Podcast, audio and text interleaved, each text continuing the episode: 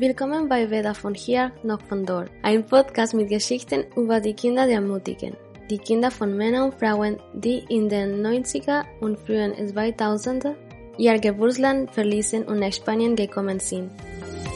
Mein Name ist Michelle und ich werde dich in diesem Podcast begleiten, indem wir über die kulturelle Identität der Migranten der zweiten Generation oder der Kinder lateinamerikanischer Immigranten in Spanien sprechen werden.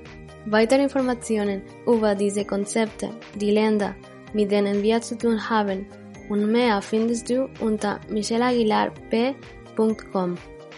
Den Link findest du auch in den Notizen zu dieser Episode. Im ersten Teil dieser Episode gebe ich euch eine Entführung in das Land, in dem ich geboren wurde. Ich erzähle etwas über mich und warum ich mich entschlossen habe, diesen Podcast zu erstellen. Im zweiten Teil spreche ich mit meinem Bruder Christian über die Reise, mit der alles begann. Lass uns beginnen. Ich bin in Quito geboren, der Hauptstadt Ecuadors, einem Land im Nordosten Südamerikas, zwischen Peru, Kolumbien und dem Pazifischen Ozean, wo sich die Galapagos-Inseln befinden die ebenfalls ecuadorianisch sind. Die Grundfläche Ecuadors beträgt 276.841 Quadratkilometer.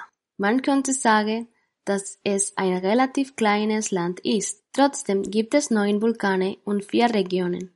Küste, Bergregionen, Oriente, Regenwaldgebiete und Galapagos.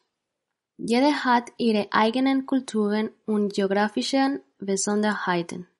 Ecuador verfügt über einen großen Ressourcenreichtum und exportiert unter anderem Produkte wie Bananen, Kakao und Erdöl. Die Landschaften sind für den Tourismus sehr attraktiv. Was war es also, das in den 90er und frühen 2000er Jahren Tausende Äquatorianer veranlasste, ihr Land zu verlassen? Die Hauptgründe, warum Ecuadorianer ihr Land verlassen haben, sind die folgenden. Eine schwere Wirtschaftskrise, die durch den Kollaps des ecuadorianischen Finanzsystems verursacht wurde, der wiederum das Resultat einer extrem neoliberalen Politik korrupter Regierungen war. Der Abfall der internationalen Ölpreise die Tragödie, die das El Niño-Phänomen der Jahre 1997 und 1998 für die ecuadorianische Landwirtschaft und auch für die politische Instabilität Ecuadors bedeutete. In zehn Jahren gab es sieben verschiedene Präsidenten. Um dir eine Vorstellung davon zu geben, wie ungewöhnlich und chaotisch das ist, im gleichen Zeitraum von 1996 bis 2008 hatten die USA nur Clinton und Bush. Offizielle Zahlen lassen erkennen, dass mehr als zwei Millionen Ecuadorianer das Land verlassen haben. Davon gingen 430.000 nach Spanien. Ich bin im Jahr 2003, als ich acht Jahre alt war, nach Barcelona, Spanien gekommen. Mein Bruder war sieben Jahre alt und meine Eltern waren in ihren Dreißigern. Seit meinem achten Lebensjahr habe ich also in Barcelona gelebt und später auch studiert und gearbeitet. Warum dieses Thema? Warum habe ich beschlossen, über Einwanderung und insbesondere über Einwanderer der zweiten Generation zu sprechen? Das heißt, die Kinder von Immigranten. Ich glaube, meine Sorge um den Konflikt einer nationalen Identität, ob ich Ecuadorianerin oder Spanierin bin, war in meiner Jugend sehr schwach ausgeprägt. Letztlich wurde das Thema für mich interessant, weil meine Mitschüler in der Highschool manchmal darüber diskutieren, ob sie katalanisch oder spanisch waren. Damals, als ich 16 Jahre alt war, war es kein alltägliches Thema, aber wenn es angesprochen wurde, kamen einige sehr heftige und leidenschaftliche Argumente heraus, die meine Aufmerksamkeit erregten. Ich glaube jedoch nicht, dass ich jemals in Frage gestellt habe, ob ich Ecuadorianer bin. Das habe ich immer gesagt. Ich komme aus Ecuador. Aber alles hat sich im Jahr 2011 geändert. Ich war 16. Ich erinnere mich, dass ich meiner Mutter sagte, ich möchte für drei Monate nach Ecuador gehen. Und naja, meine Mutter beschloss, diesen Wunsch zu erfüllen. Sie dachte, es sei der richtige Zeitpunkt für eine solche Reise. Am 2. Juni flog ich bereits nach Ecuador und bin erst am 4. September zurückgekommen. Also verbrachte ich mehr als drei Monate in Ecuador, liebte und reiste mit meinen Onkel und Cousins dort. Als ich nach Ecuador reiste, verliebte ich mich in die Kultur, das Essen. Meine Onkel führten meinen Bruder und mich durch die Bergregionen, die Küste, den Oriente und wir haben viele Wunder gesehen. Musik war ein sehr präsentes Element auf der Reise. Überall gab es Musik und es war nationale oder traditionelle Musik oder Volksmusik. Und das ist etwas, das ich bei mir trage und schätze, denn wenn ich dabei bin, Teile dieser Reise zu vergessen oder mich an sie erinnern will, höre ich die Lieder und die Bilder kommen zurück. Das heißt, Musik und Landschaft sind in meinem Kopf und in meinen Erinnerungen ganz eng miteinander verbunden. Ich habe es sehr genossen und in diesem Moment tauchte etwas auf, das ich vorher nicht bemerkt hatte. Ich glaube nicht, dass ich das hätte erkennen können, bevor ich dort war. Ich war nicht 100% Ecuadorianerin. Was mir unter anderem klar wurde, war, dass, wenn ich redete und Dinge kaufte, die Handwerker mehr Geld von mir verlangten, weil ich nicht wie jemand aus Ecuador sprach, sondern wie jemand von außerhalb, wie jemand, der in Spanien gelebt hat. Das war einer der Faktoren, die diesen Konflikt aufkommen ließen, dieses Gefühl der Entwurzelung. Okay, in Spanien ist klar, dass ich nicht von dort komme. Das heißt, ich bin nicht in Spanien geboren und meine Eltern sind keine Spanier. Meine Erscheinung ist die eines Südamerikaners, eines Ecuadorianers. Und hier bin ich kein Ecuadorianer. Hier bin ich immer noch Ausländer. Trotz meiner Liebe zu Ecuador gab es mir diese Liebe durch Kultur, Musik und Landschaften zurück, aber nicht durch seine Menschen. Das heißt, sie haben mich zwar normal behandelt und so weiter, aber sie haben mich nicht dazu gebracht, mich als Ecuadorianerin zu fühlen, obwohl meine Familie alles getan hat, damit mein Bruder und ich die Kultur und Ecuador kennenlernen konnten.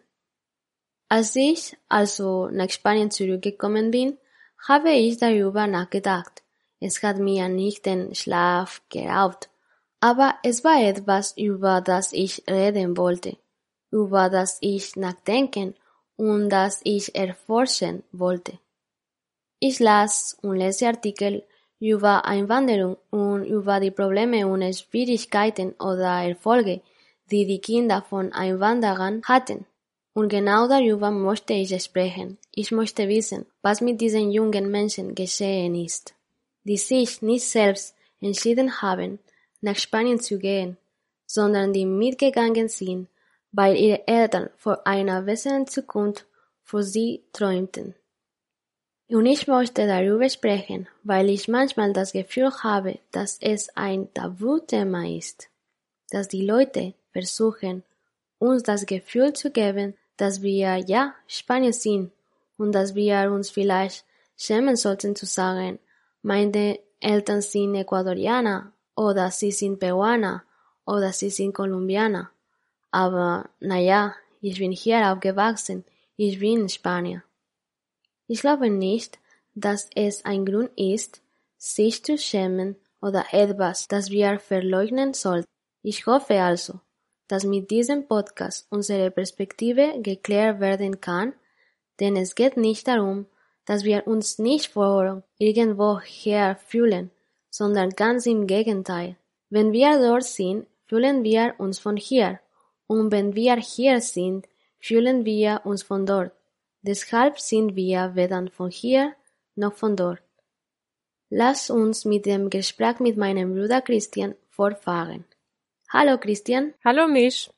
Ich bin Christian, 21 Jahre alt, in Quito, Ecuador geboren und studiere an der Universität von Barcelona.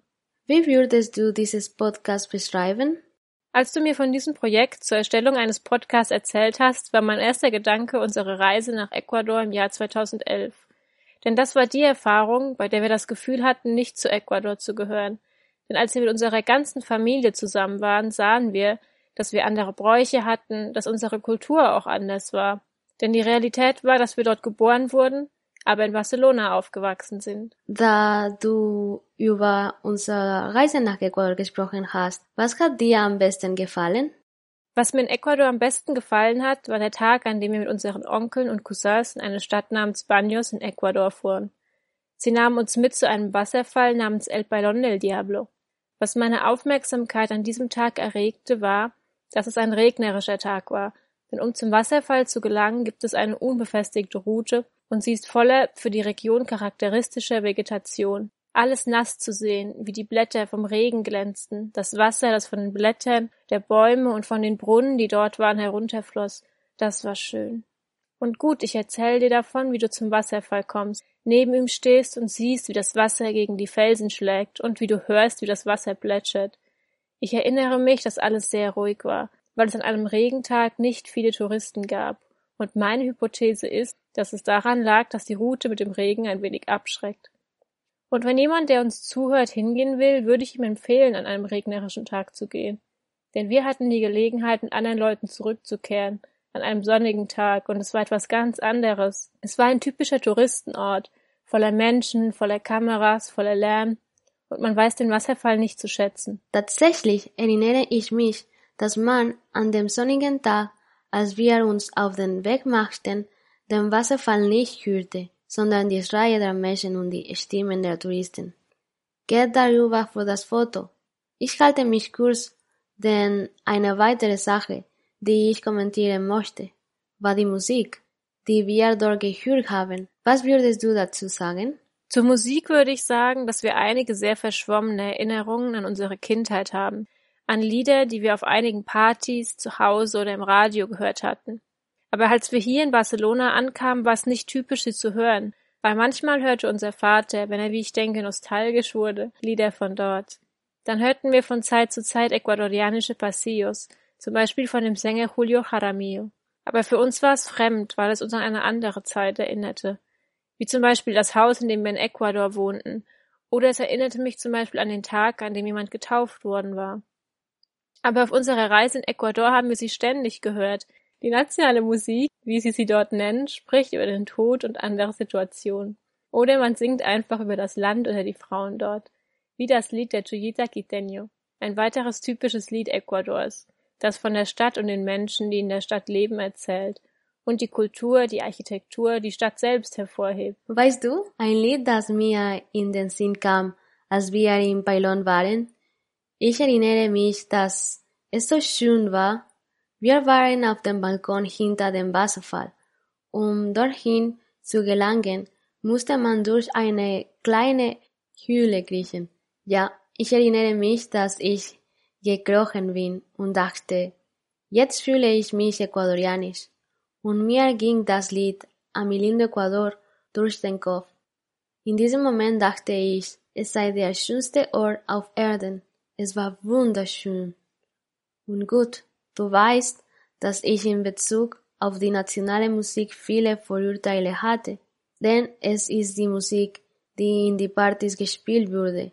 Ich habe sie mit Trunkenheit, Problemen und viele Prügeleien in Verbindung gebracht.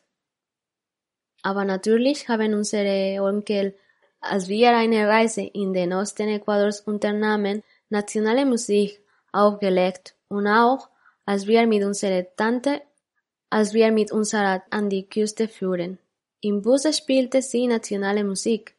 Sagen wir also, dass mit dieser Musik im Hintergrund neue Erinnerungen für mich entstanden sind.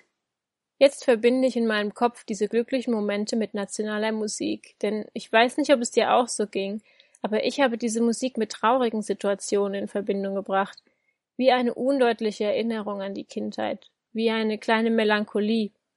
Und wie du es jetzt sagst, sie sind wie Erinnerungen an. Diese Musik erklang, als wir in den Oriente fuhren, oder diese Musik erklang, als wir an der Küste waren, oder diese Musik erklang auf der Party, zu der mein Cousin mich mitnahm, weißt du? Die Erinnerungen haben einen anderen Wert. Ja, ja, ja. Jetzt ist es die Musik, die ich mit solchen schönen Momenten verbinde. Jetzt können wir sagen, sie gehört uns. Dies ist die Adaption der ersten Episode des Podcasts Nideaki Nideayi. In der ersten Staffel konzentrierte sich der Podcast auf die Kinder lateinamerikanischer Migranten in Spanien. In der zweiten Staffel wurde das Thema des Podcasts erweitert und begann die Migrationserfahrung junger Lateinamerikaner in ganz Europa zu erfassen. Die erste Episode wurde 2017 aufgenommen und jetzt für die deutsche Version adaptiert.